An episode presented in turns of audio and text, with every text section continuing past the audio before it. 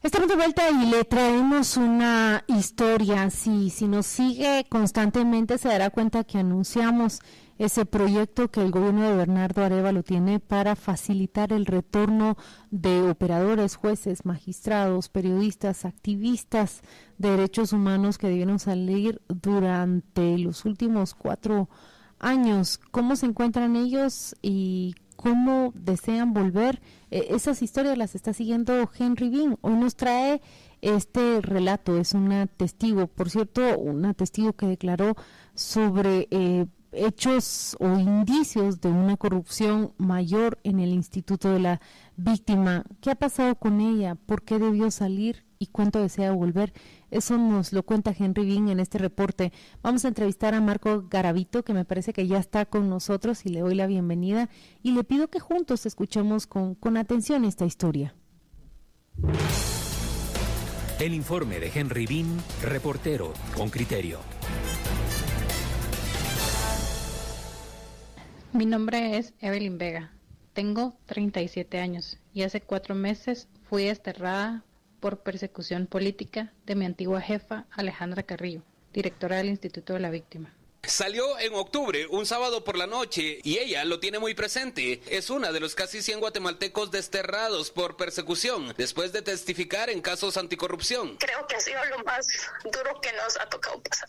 Estas personas piensan que la venganza es con uno y no se dan cuenta los daños colaterales que le causan a la familia o a los hijos. El desprendimiento de mi familia y el todo, como le decía, es doloroso, pero más doloroso era el que yo me sentía como, como que si ella se hubiera quedado con mi vida entera. Se refiere a su antigua jefa, quien presentó cuatro denuncias en su contra. Tres investigaciones siguen su curso, mientras que una fue desestimada. Su pasaporte al exilio relató que un grupo de políticos y Carrillo manipularon la elección de Cortes en 2019. También testificó en al menos 100 puestos de trabajo del Instituto de la Víctima, que fueron apartados para políticos y magistrados. El Ministerio Público no respondió sobre los avances de estos casos. Después de declarar, Vega fue despedida. Mi hija, sus últimos dos años, ha estudiado gracias al apoyo de, de mi hermano y de una prima hermana que tengo gracias a ella, a ellos.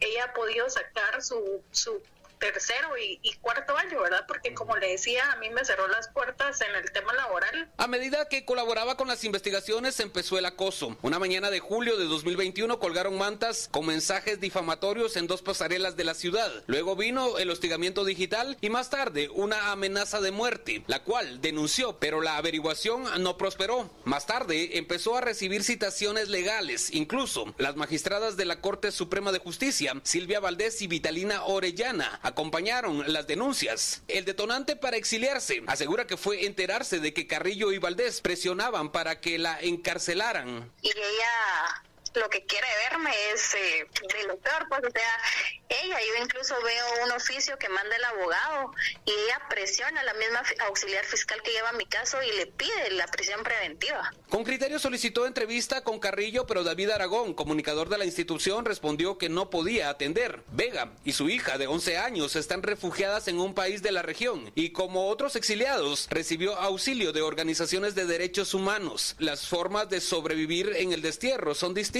desde emigrar sin documentos hasta solicitar asilo, señala Jorge Santos, director de UDFEUA, también exiliado. Donde los estados al momento de aceptar a una persona en el refugio político hay toda una, no, no son todos los países, pero hay procesos de inserción de las personas que solicitan y a las cuales les son otorgados estos refugios. Y entonces esa inserción a la vida cotidiana de esas sociedades pues tiene que ver con asuntos idiomáticos, laborales, educacionales, de vivienda y tiene una temporalidad hasta que la persona logra sostener efectivamente sus esfuerzos de carácter personal. Las organizaciones que asisten reportan que 44% no perciben ingresos, mientras que otros hacen teletrabajo para Guatemala. Vega. El no poder tener una vida con mi trabajo, el poder darle cosas a mi hija que antes le daba, eso es lo que realmente me, me mata, ¿verdad? La testigo convive con otros guatemaltecos y participa en actividades académicas, deportivas. Además, recibe terapias psicológicas. ¿Cómo han dañado psicológicamente a mi hija? Esta persona que, que dirige un instituto de la víctima, donde este momento es mi victimaria, es nuestra victimaria. Estos días logró que su hija recibiera clases a distancia. Carrillo fue designada en la lista Engel, señalada de socavar instituciones democráticas. Se desconoce del avance de las investigaciones por sospechas de corrupción en el Instituto de la Víctima. El Ministerio Público no responde sobre estos casos. Por las notas de prensa que revelaron estos casos, el Ministerio Público citó a distintos periodistas. Vega espera el retorno y a la vez le aflige. Espera recuperar su vida, volver sin riesgos y conseguir un empleo. La red rompe el miedo Guatemala que monitorea la vida de los exiliados guatemaltecos identifica que el 49% de la persecución penal proviene de actores políticos y agentes públicos. Al menos 100 salieron del país, 14% son activistas, 44% periodistas y 42% funcionarios o colaboradores de la justicia, como Vega. Los exiliados empezaron a registrarse en 2021, pero incrementaron en 2023. Al 33% se le ha validado asilo político. Henry Bean, Radio con Criterio. La historia de Evelyn Vega arranca diciendo 37 años, es la persona que asistía a Alejandra Carrillo hasta que empieza a colaborar con la justicia y ya ven ustedes que esa colaboración ha valido incluso que dos magistradas, dos magistradas de Corte Suprema de Justicia se adhieran a una denuncia y finalmente pues su salida del país. Le damos la bienvenida a Marco Garavito, él es director de la Liga de Higiene Mental. Marco Garavito te preguntará si y, y por qué a mí, por qué en esta entrevista, porque eh, con criterio está siguiendo ese proceso de retorno que, que se ha propuesto el gobierno de Bernardo Arevalo y porque estamos convencidos de que hemos hablado durante esta, este tiempo de 26 exiliados, 55 exiliados, 85, hoy decimos casi 100 exiliados, pero poco sabemos de la vida de cada uno de ellos.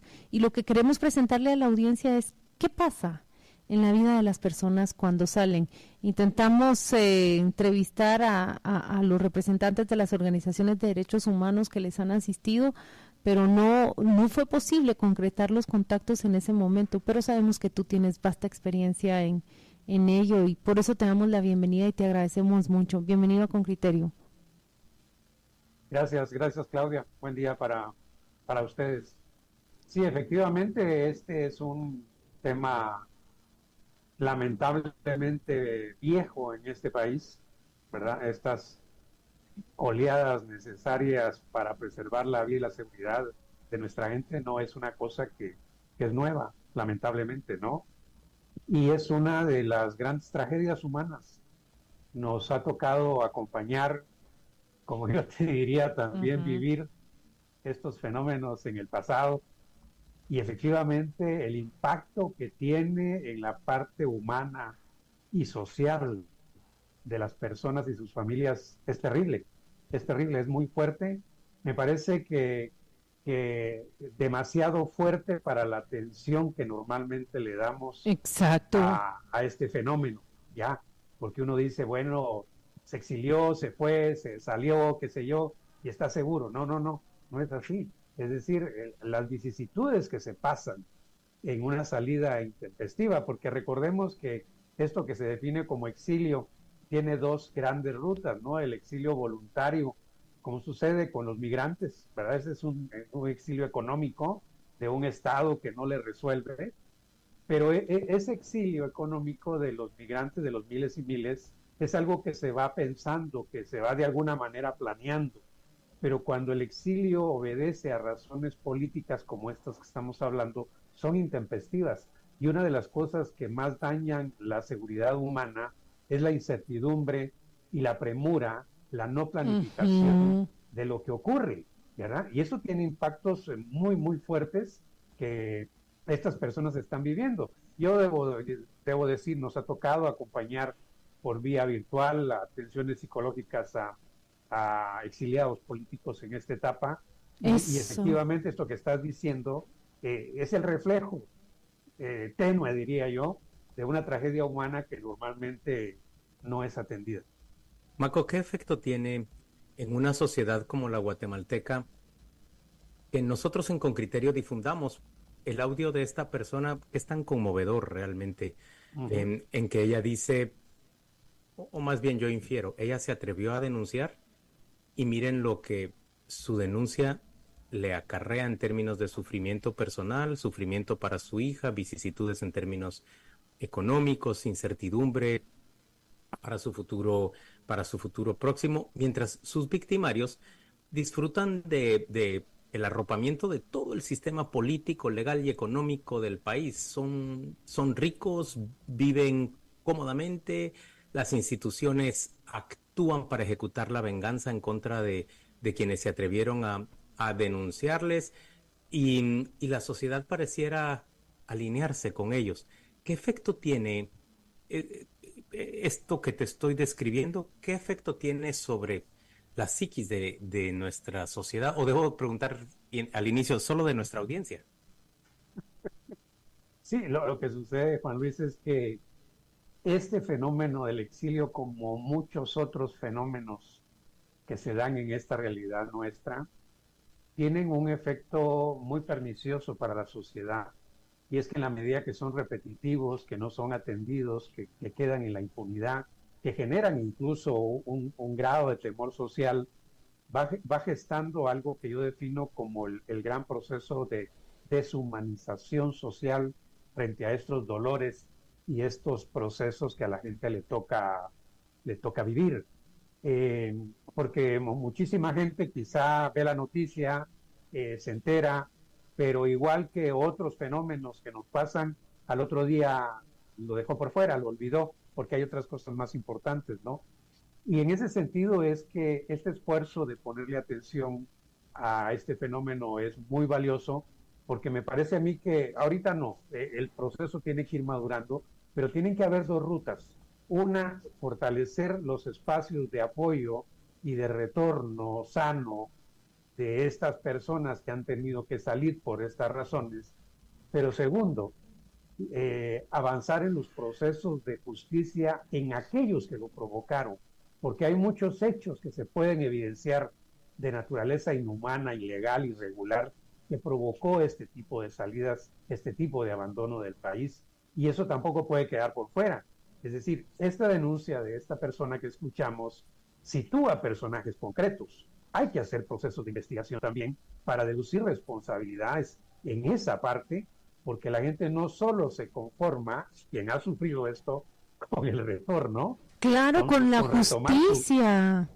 con retomar su vida, entre comillas, porque ya no es igual, eh, retornando no es igual, van a haber factores, pero creo que hay que hacer un esfuerzo de sanear también esta sociedad desde el punto de vista de la justicia. Esta gente no puede actuar tan arbitrariamente y tan impunemente que es tan común que lo hagan. Bueno, dicho sea de paso, la persona a quien ella acusa mediante una eh, trampa de amparos impide su remoción en este momento.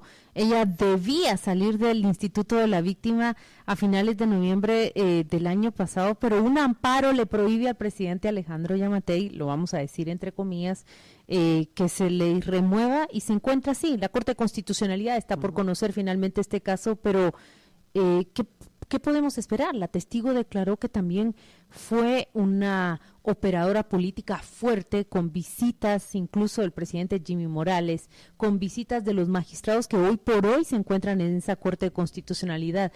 Me llama la atención algo que dijiste, eh, Maco, eh, que en esta etapa, en el presente, has debido atender a muchas de las personas que resultan eh, perseguidas, acosadas, hostigadas, digitalmente, judicialmente, ¿qué, ¿qué pasa en la vida de una persona? ¿Qué pasa en su salud emocional, en su salud mental? Eh, si se puede escribir de manera general, ¿verdad? Cada caso es específico, pero para que nosotros podamos entender. Mira, miren, en, general el principio es que lo que yo mencionaba antes, estas salidas son intempestivas, es decir, es de la noche a la mañana muchas veces que tienes que tomar una decisión para protegerte, para salvaguardarte, ¿no? Y eso hace que tu vida, tu cotidianidad, es decir, se rompa absolutamente. Y recordemos que nosotros, bien que mal, somos una sociedad afortunadamente bastante social todavía. Es decir, los vínculos sociales que se dan en este país no necesariamente los vas a encontrar en otros. No digo que sea malo o bueno, pero para nosotros es bueno. Entonces, esos vínculos de cotidianidad se te rompen. Y hay un fenómeno que le ocurre mucho a los que por alguna cuestión caen en una cárcel preventiva, y es que caen a la cárcel preventiva y asumen que muy pronto van a salir. Entonces, ¿qué sucede con, con quien se va al exilio? Que asume que va a ser un proceso relativamente corto y a veces se prolonga y se prolonga y se prolonga. Y esa, e, e, esa inquietud de que vas a retornar a tu vida cotidiana, a tu trabajo, a tus amigos, a tu familia, etcétera, etcétera, se va prolongando. Y si en ese espacio donde te fuiste no tenés la cobertura laboral, ni, ni social, ni religiosa, ni espiritual, lo que sea, ni política, entonces se genera un gran sentimiento de soledad humana. Y ese sentimiento lo que genera es mucha frustración hacia uno, ¿verdad? Recordemos que además estos fenómenos de exilio político o, estos fenómenos políticos traen una cola que a veces no la vemos suficientemente.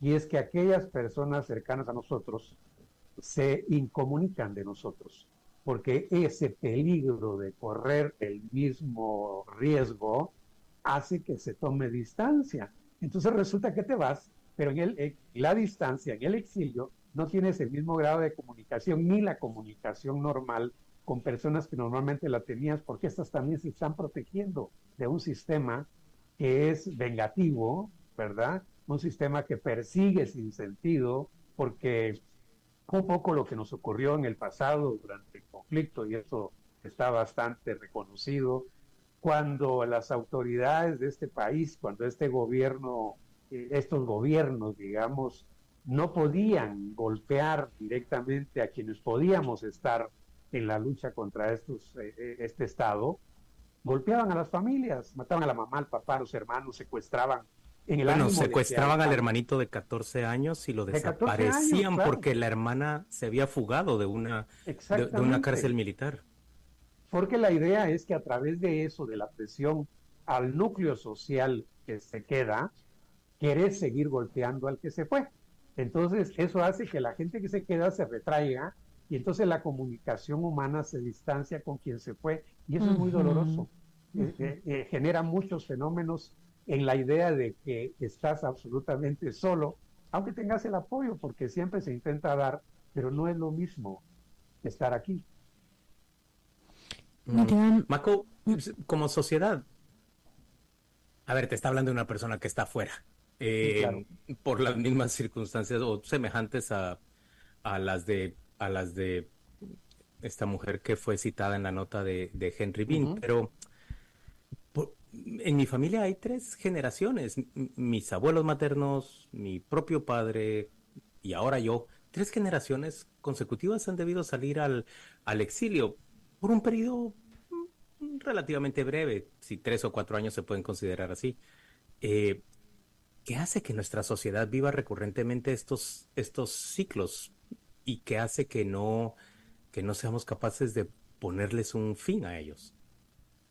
porque finalmente este fenómeno, Juan Luis, obedece al, tipo de Estado que tenemos. Este históricamente ha sido un Estado autoritario, ha sido un Estado represivo, ha sido un Estado exclusivista, todo aquel que es distinto eh, ya no entra en ese cajón y si ser distinto implica poner en riesgo, entre comillas, ese sistema, pues con mayor razón se dan este tipo de fenómenos. Por eso decía yo antes, el exilio no es una cosa nueva incluso eh, de miles antes que es de esta oleada de ahora que ya es preocupante, pero es el tipo de sistema. Por eso es que este periodo que arrancamos apenas de este nuevo gobierno, tenemos que verlo eh, con mucha ilusión, si ustedes quieren, ¿no? Pero con mucho esfuerzo de apoyar de la manera más madura, más sensata, los procesos que se vayan abordando y dentro de ellos, como el gobierno mucho lo ha dicho, el tema de la corrupción, porque es el que está en el fondo fundamentalmente de este fenómeno de persecución política, de persecución económica, de persecución religiosa, es la corrupción la que está ahí atrás. Entonces no es, eh, desde luego, una cosa de, magia, no es una cosa rápida, y en eso yo aprovecho para llamar la atención sobre ese tema, de tener cuidado, porque a veces somos muy, queremos carrerear, ¿verdad? Queremos correr antes de gatear y tenemos que tener mucha paciencia, eso sí, avanzando, no paciencia esperando sin nada, porque este proceso no es fácil de resolver, pero tenemos en nuestras manos la posibilidad de empezarlo a hacer. Y el tema del exilio es un tema, o de los exiliados, es un tema que nos puede ayudar, porque efectivamente hay mucha gente afuera que puede contribuir en este país a ese proceso, pero hay que ser cuidadosos, eso no puede ser muy rápido. Y por lo tanto el apoyo a quienes siguen afuera tiene que ser un apoyo, ¿cómo decirlo? Eh, muy, muy maduro, muy ecuánime. Y, voy a decir algo que quizá no suene muy bonito, pero lo voy a decir. Porque a veces uno encuentra, digamos, declaraciones de que, bueno, los que están en el exilio ya vienen y son los héroes. No, no, no, no, no, no, no, no. Eso no es así porque hay quienes lo hacen con buena intención, pero hay que incorporarse de una manera eh, humilde y sencilla al apoyo de construcción de esto que estamos viviendo. ¿Por qué? Porque no todos los que sufren persecución, y eso es una gran ventaja, no todos los que sufren persecución tienen posibilidad de salir. En este país hay mucha gente perseguida, hay mucha gente sufriendo, hay mucha gente aislada, se ha se, ha alejado de su Exactamente, los exiliados aquí adentro, que son personas aquí, aquí que... Adentro hay un fenómeno muy complicado que tampoco estamos visualizando. Entonces todo esto tenemos que amarrarlo en el proceso de ir construyendo de nuevo este país paso a paso, pero con la garantía de que ese fenómeno, ese sustrato, Juan Luis, que es ese sistema corrupto, exclusivista, autoritario, represivo, clasista, por qué no decirlo, pueda empezar a tener algún retroceso y entonces nuestra gente, valiosísima gente, tener la posibilidad de aportarle al desarrollo de este país que siempre se ha negado. Aquí además hay gente que se encarga permanentemente de amenazar y de buscar que la gente salga al exilio porque es una manera también de quitarse un peso de encima. En fin, todas esas cosas lamentablemente las tenemos muy vivas. Pero también, ¿sabes qué pensaba, Maco? Una sociedad que, que aprenda a apreciar el valor de, de un testigo, que aprenda a reconocer que hay valentía cuando una persona decide salir del entorno en que se encontraba y declarar, colaborar con la, con la justicia. Eh, aquí lo digo porque Ligia Palma está escribiendo, conozco un caso de más de 20 años en el exilio por denunciar y en este caso el denunciado se atrevió a amenazarlo de muerte. La vida le cambió radicalmente, eh, que también Guatemala tiene poco aprecio por, por esos elementos que, que son fundamentales para conseguir justicia. No sabes cuánto te agradezco. Sin duda vamos a seguir invitándote. Eh, desconocía que estabas directamente involucrado con casos presentes, pero sí sabía que, que eras fundamental en tratar este tipo de procesos en, nuestra historia reciente. Muchas gracias por atendernos, Maco.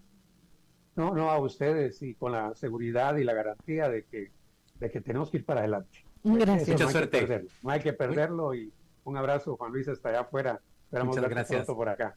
Así va a ser. Feliz semana. Ok, hasta luego.